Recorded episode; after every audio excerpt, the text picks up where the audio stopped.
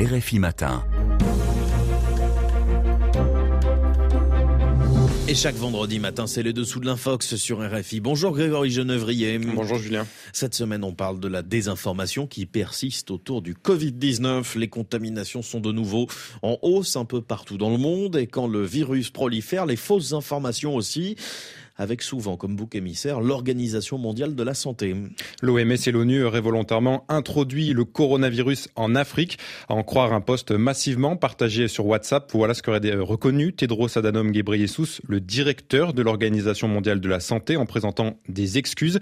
Dans cette prétendue déclaration que nous a envoyée un auditeur sur notre groupe WhatsApp, il déconseillerait également aux Africains de se faire vacciner. Sauf que toutes les affirmations dans cette publication sont fausses. Oui, en réalité, le directeur de l'OMS n'a jamais tenu ses propos qui lui sont faussement attribués depuis plusieurs années déjà. En 2021, le représentant de l'OMS au Mali, contacté par nos confrères du média malien Ben Béré, a catégoriquement démenti cet infox. Alors déjà, le virus n'a pas été introduit volontairement en Afrique. Il s'est propagé sur le continent comme il s'est propagé dans le reste du monde par les flux de population. C'est en Égypte, en février 2020, que le premier cas de Covid-19 a été détecté sur le continent africain. Et puis, l'OMS n'a jamais déconseillé la vaccination contre le coronavirus. Bien au contraire, l'organisation a toujours défendu une stratégie de vaccination mondiale pour lutter contre le virus. Cette infox n'est pas la seule à viser l'OMS et son directeur. Non, Tedros Adhanom Ghebreyesus est la cible privilégiée des fausses informations. La dernière en date a tenté de faire croire qu'il aurait été arrêté par Interpol pour crime contre l'humanité et génocide. Évidemment, c'est totalement faux. Interpol a démenti cette rumeur et on a pu voir le directeur de l'OMS libre, en chair et en os, le lendemain de la publication de cette infox. Il a d'ailleurs été reconduit à son poste pour un deuxième mandat au mois de mai dernier.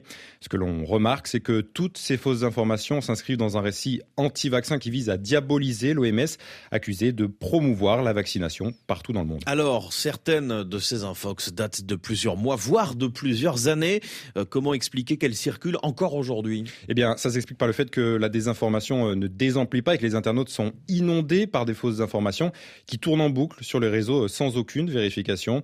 C'est pour ça qu'il est important d'adopter les bons réflexes, c'est-à-dire de vérifier s'il s'agit d'une source fiable, de recouper l'information et aussi d'être attentif aux détails pour essayer de détecter la supercherie. Et si on a le moindre doute, surtout, on évite de partager. Évidemment. Et dans le cas de cette infox sur les affirmations du, du directeur de l'OMS, Grégory, quels sont les, les éléments qui permettent de douter les, les bons réflexes à appliquer finalement? Eh bien, déjà, il s'agit d'une capture d'écran d'un post Publié par un compte qui n'existe plus aujourd'hui. Ce n'est donc pas une source fiable. Le texte est aussi rempli de grossières fautes de français. Et puis lorsqu'on fait une recherche rapide sur Internet avec des mots-clés pour essayer de retrouver cette fameuse déclaration, on ne trouve absolument rien, si ce n'est des articles de fact-checking qui viennent rétablir la vérité. Toujours vérifier. Merci Grégory Genevrier pour les dessous de l'Infox chaque vendredi. Et l'émission Les dessous de l'Infox, c'est ce soir à 17h10 en temps universel.